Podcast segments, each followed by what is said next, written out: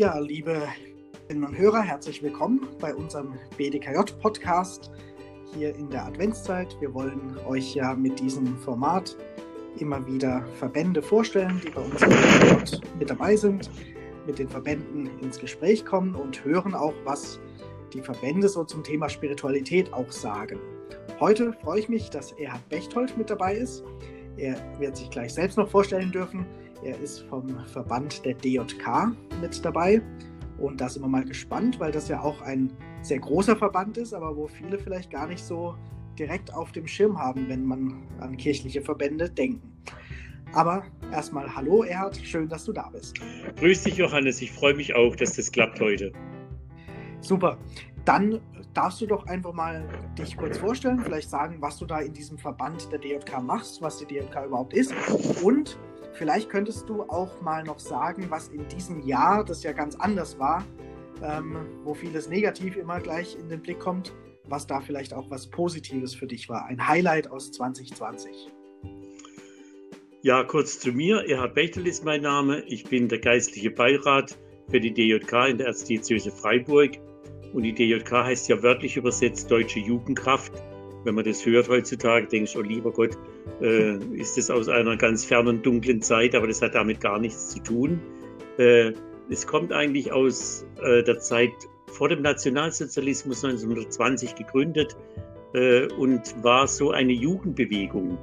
Und diese Jugendbewegung hatte zum Ziel, junge Leute, die an Sport interessiert sind und im Glauben auch fest sind in der katholischen Kirche, zusammenzubringen. Das waren meistens Kapläne, Pfarrer, die mit den jungen Leuten einfach mal Sport gemacht haben, nach der Kirche vielleicht Fußball gespielt vor der Kirche oder hinter, hinter der Kirche auf einem Platz und die dann die zusammengeführt haben. Daraus sind richtige Vereine geworden und dann kam der Schlag 1933, wo die DJK verboten wurde, komplett. Und dann nach dem Krieg äh, haben dann wieder Pfarrer diese Gemeinden diese Verbände oder diesen, diese Vereine in den, in den Gemeinden wieder gegründet. Und dann hast du das richtig aufgelebt, so in den 60er Jahren, 70er Jahren, 80er Jahren. Heute ist ein großer Verband, auch ein großer Jugendverband. Wir sind ja ein Erwachsenen- und ein Jugendverband. Erzdiözese Freiburg hat 20.000 Mitglieder. Wir haben ungefähr 50 Vereine in der Erzdiözese Freiburg. Und denen ist es ein Anliegen, dass sie einfach, äh, der Mensch ist ja Leib und Seele. Den Körper, mit dem Geistlichen verbinden. Das ist so auch unser äh, großes Anliegen, dass wir einfach sehen, wir haben den ganzen Menschen im Blick und wir wollen, dass dieser Mensch äh, sich entfalten kann und dass er auch einen Platz hat in der Kirche, auch mit seinem Sport. Und so sind wir eigentlich auch in beiden Bereichen daheim. Im Sport sogar äh, auch mit äh, offiziellem Sitz im DOSB, wir sind hier in Baden in den beiden Sportverbänden mit dabei. Es gibt einen, einen Arbeitskreis Kirche und Sport, wo die nord- und südbadischen Sportverbände drin sind. Und es ist ökumenisch, die evangelische und die katholische Kirche. Und wir von Seiten der DJK eben da mit vier Personen mit drin sind. Highlight hast du gesagt. Also erstens mal ja. muss ich ja mal sagen, äh, so arg ist es gar nicht mit Highlight, denn es hat so viel Absagen von Dingen gegeben, die toll sind, die man gern gemacht hätte. Es geht ja allen so, äh, dass das eigentlich wirklich zunächst einmal die Seite ist. Wir hätten sogar dieses Jahr was ganz Besonderes gehabt. Wir sind nämlich 100 Jahre alt, 1920 gegründet, mit Jubiläum, mit einem Sportfest auf der Sportschule Schönig, mit einer Pilgerfahrt und einem, einem wirklich eine, eine Pilgerwanderung. Äh, wir hätten uns zusammengefunden zu einem Jubiläumstreffen, sogar noch in Würzburg und so weiter. Also viele Sachen, die wir miteinander unternommen hätten. Manches muss man streichen, manches kann man vielleicht nachholen. So ist es halt jetzt. Was ich toll finde, dass unsere Jugend, auch die Jugendleitung, äh, auf diesen modernen Social Media Sachen unterwegs ist und da auch immer geguckt hat, dass die Jugendlichen in den Vereinen zusammenkommen mit, äh, auf verschiedenen Plattformen. Also das ist da, Gott sei Dank. Sehr schön. Ja, also ich habe jetzt rausgehört, es ist schon auch eine spannende und bewegte Geschichte, die die DJK in den 100 Jahren ja auch geprägt hat. Und ja, ohnehin die Kombination Verband, Kirche und Sport, das ist ja schon auch was sehr Einmaliges. Das ist ja das Alleinstellungsmerkmal auch von der DJK. Und ich weiß nicht, ob die Pfarrer früher sportlicher waren, ob heute noch so viele dann mit Jugendlichen kicken oder so, aber es ist auf jeden Fall auch, wie du ja gesagt hast, so das Zusammenspiel von Körper und Geist, Körper und Seele, das ist ja schon auch was Entscheidendes, den ganzen Menschen im Blick zu haben. Ähm, daran anschließend fände ich jetzt auch spannend, wie siehst du oder wie seht ihr in der DJK denn auch das Thema Spiritualität? Also kommt es vor? Wie drückt sich das aus? Was gibt es denn da so für Anknüpfungspunkte bei euch? Also da sprichst du was ganz Wichtiges an. Die DJK hat ja so drei Säulen. Den Sport natürlich, die Gemeinschaft und den Glauben. Diese drei Dinge sollen eigentlich immer vorkommen und dabei sein. Spiritualität drückt sich bei uns aus. Jemand hat mal gesagt, ja, betet ihr halt immer vor dem Spiel und so. Das machen vielleicht andere auch. Das machen sicher die auch, dass man ja gewinnt. Man will gewinnen, aber ich finde auch, man muss verlieren können. Das gehört auch dazu. Aber es drückt sich auch in vielen anderen Sachen aus. Äh, unser Bildungsreferent bietet immer an, gerne Bergexerzitien. Also, dass Leute in die Berge gehen, dass man da in der Natur ist und den Tag mit geistlichen Impulsen auch macht. Und ich meine, da brauchst du ja nicht viel. Die Natur allein spricht einem da schon unheimlich an. Ich war ja auch schon dabei, das ist unglaublich. Und ein Highlight, das kann ich an der Stelle vielleicht gerade mal sagen, war für mich, einen Gottesdienst zu feiern über 3000 Meter oben. Wow. Und da sitzen, hat einen Felsstein als Altar. Ich habe äh, das einfach ein paar Hostien mitgenommen und äh, ein bisschen Wein und so. Und das Wasser war da vom Bergbach. Also, das werde ich in meinem Leben nicht vergessen. Das war, glaube ich, auch für alle Teilnehmer was Besonderes.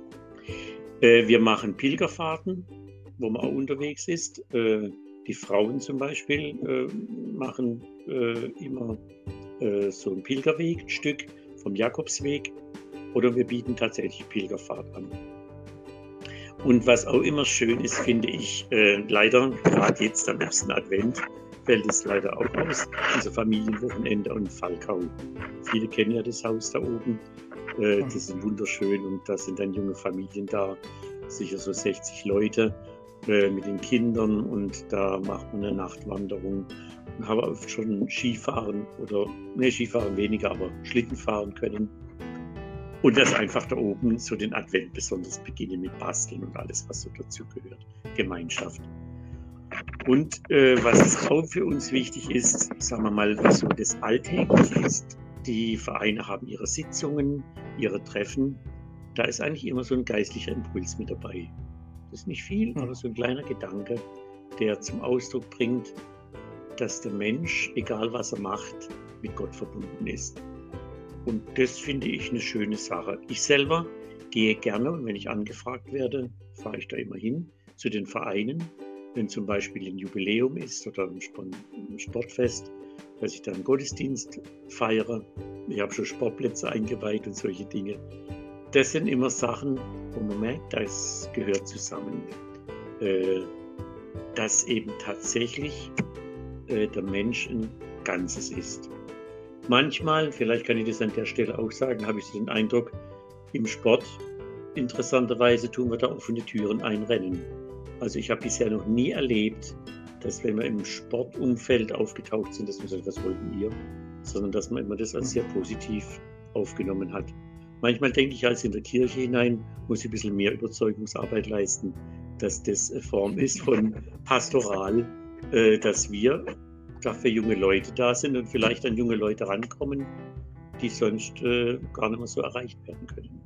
Eben über den Sport auch. Das ist auf jeden Fall sehr spannend zu hören, ja glaube ich dir auch, dass das in dem Bereich vielleicht sogar leichter ist als in manchen anderen Stellen, Kontexten bei uns in der Kirche, genau. Zumindest hat man einen Anknüpfungspunkt. Ja, das stimmt. Ähm, du hast ja jetzt auch schon ein bisschen berichtet, was euch dieses Jahr eben auch beschäftigt hat mit eurem Jubiläum und den äußeren Umständen. Wir sind ja jetzt alle hier herausgefordert, in dieser Pandemie zu improvisieren und neue Wege zu finden. Gibt es denn trotzdem irgendwelche Themen, die bei euch im Verband jetzt gerade aktuell sind, die euch beschäftigen? Irgendwas, was da vielleicht gerade auch ansteht?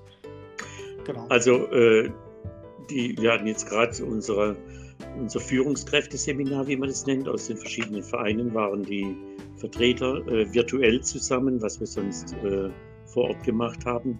Und viele haben sich überlegt, wie, wie, können wir denn zurzeit in der Corona-Zeit äh, das aufrechterhalten? Also zum Beispiel die Jugend hat äh, so, ich weiß gar nicht, wie man das da nennt, jedenfalls kann man das einspielen und da kannst du die Übungen mitmachen. Die werden vorgemacht mhm. und da sind dann die mit dabei. Die Vereine schauen natürlich schon, wie kann es gehen, dass man auch nach der Corona-Zeit die Leute wieder da hat äh, und zusammenbringt. Und für uns ist es immer wichtig, welche Menschen können wir befähigen, dass sie als geistliche Leiter, Begleitung da sein können vor Ort. Also sind junge Leute auch da oder eben auch Erwachsene, die auch in den Vereinen äh, diese Spiritualität mit dem Gedanken reinbringen. Äh, wir haben Gott sei Dank jetzt auch äh, noch jemanden äh, bekommen für unseren Verband in äh, Freiburg, wenigstens mal projekthalber, äh, dass wir eben da auch, das muss man einfach sagen, in den Medien äh, und in den sozialen Medien gut aufgestellt sind. die jungen Leute greifen darauf zu und das ist zurzeit, glaube ich, die große Herausforderung, dass man da präsent ist und an junge Leute äh, da gut herankommen kann. Mir ist es immer ein großes Anliegen, auch ganz persönlich, du hast vorhin Pfarrer genannt, äh, die sportlich sind, dass wir vor Ort in den Gemeinden Leute haben, die dafür ansprechbar sind. Also wir haben jetzt zum Beispiel Projekte als mal gemacht, wo Firmengruppen äh, ein, eine Firmenvorbereitung in Verbindung zwischen Körper und Geist, wenn man so sagen will, äh, da sich vorbereiten und da sportliche Aktivität machen. Und die Erfahrungen, die sie da machen, auch im Sport, der hat, hat auch eine geistliche Dimension, dass sie das eben da äh, sehen können. Wir hatten einen, einen tollen Referenten äh, engagiert. Ich hoffe, dass der noch mal kommt. Äh, der konnte jetzt nicht kommen zum Jubiläum. Äh, und zwar das Thema Mut zum Fehler machen. Und zwar ist es ein Jongleur, der jongliert und dem fällt, den Ball, fällt den Ball runter. Und jeder wartet ja eigentlich auch darauf, dass da was schief gehen kann. Und der greift jetzt auf in einem Vortrag. Äh, was heißt es eigentlich, äh, eine, Kultur, eine Fehlerkultur sozusagen zu bedenken? Und dass Fehler eigentlich gerade dazugehören. Das Leben wäre ohne Fehler eigentlich ja, ja, ich weiß gar nicht, ob da ein Lernprozess stattfinden würde. Also so das positiv zu deuten. Und es gehört ja auch im, im, im Sport dazu. Also wenn, wenn eine Mannschaft einen Fehler macht, ist das die Chance für die anderen Tor zu schießen, solche Dinge. Also das wäre ja gar nicht möglich, wenn die alles perfekt wäre. Und ich glaube, das gehört auch zu uns Menschen dazu, dass das ein Bestandteil unseres Menschseins ist. Ja, so ein bisschen, das sind die Richtungen, wo wir dran sind zurzeit. Ja, also das ist auf jeden Fall auch ein sehr spannender Impuls. Ich denke, da können auch alle, die das jetzt hören, sicherlich auch mal drüber nachdenken mit dieser Fehlerkultur das lohnt sich, glaube ich, echt. Also, ja, sehr spannend. Genau, wir sind ja jetzt dann in einer Zeit, wo Weihnachten vor der Tür steht. Es wird immer näher, es ist nicht mehr so arg weit entfernt. Da ist natürlich auch immer das Thema Wünsche irgendwie präsent. Und jetzt frage ich dich einfach mal, hast du denn einen Weihnachtswunsch? Was wünschst du dir für deinen Verband oder für uns alle Gibt es da irgendwas, was dir in den Sinn kommt? Also so sehr ich äh, froh bin auch über diese Medien, die wir jetzt haben und diese elektronische Begegnung. Aber sie sind kein Ersatz für das Persönliche. Der große Weihnachtswunsch ist, dass Menschen sich begegnen können. Dass das in irgendeiner Weise möglich ist. Sicherlich nicht, wie wir das äh, in den vergangenen Jahren gewohnt waren und wie wir es hoffentlich auch wieder äh, praktizieren können, aber dass es Begegnung gibt. Das wäre für mich das Erste. Natürlich, dass die Pandemie zu Ende geht. Vielleicht klappt es mit diesem Impfstoff tatsächlich, dass da Leute wirklich was gefunden haben, was uns allen hilft. Und äh, vielleicht könnte man das auch sagen äh, für das Weihnachtsfest insgesamt. Gott wird Mensch. Er hat die Begegnung gesucht.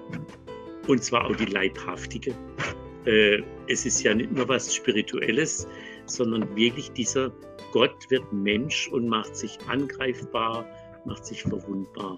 Und vielleicht erlebt man das zurzeit auch wieder, was das heißt, dass zum Menschsein gehört wirklich das Leibhaftige mit allem Schönen. Und wir erleben es jetzt halt auch im Defizit, dass eben auch Krankheit dazugehört. Und was es eigentlich ausmacht, wenn wir äh, Nähe schenken können, wenn wir nicht krank sind, wenn wir erleben, äh, dass wir ohne Bedrohung miteinander umgehen können. Also das, glaube ich, kommt vielleicht an dieser Weihnacht noch einmal neu zur Geltung. Äh, das wünsche ich mir. Äh, manchmal denke ich, wir sind trotz allem hier in unserem Land noch in einer sehr komfortablen Situation. Wir können das alles noch gut handeln und bewältigen. Aber in anderen Ländern sieht es noch anders aus und man darf auch die anderen Bedrohungen, die es gibt, nicht vergessen. Und wenn da ein bisschen der Weihnachtsfried auch kommen kann, das wäre schon schön. Das sind wunderbare Wünsche. Ich glaube, da schließen wir uns alle sehr gerne an. Genau. Dann sage ich einfach vielen Dank, lieber Erhard, für den Einblick in deine Sicht, auch den Einblick in den Verband der DJK und für das wunderbare Gespräch.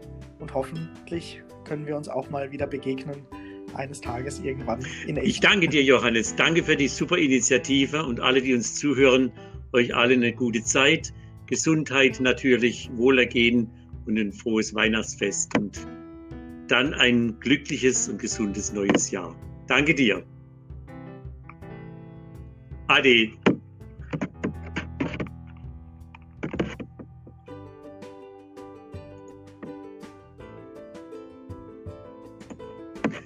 Ja, prima.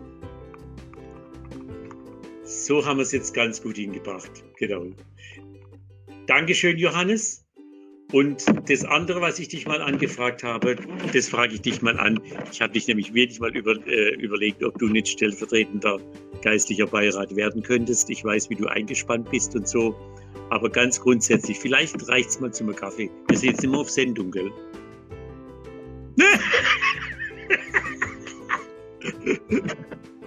genau. Genau, also ich, ich finde,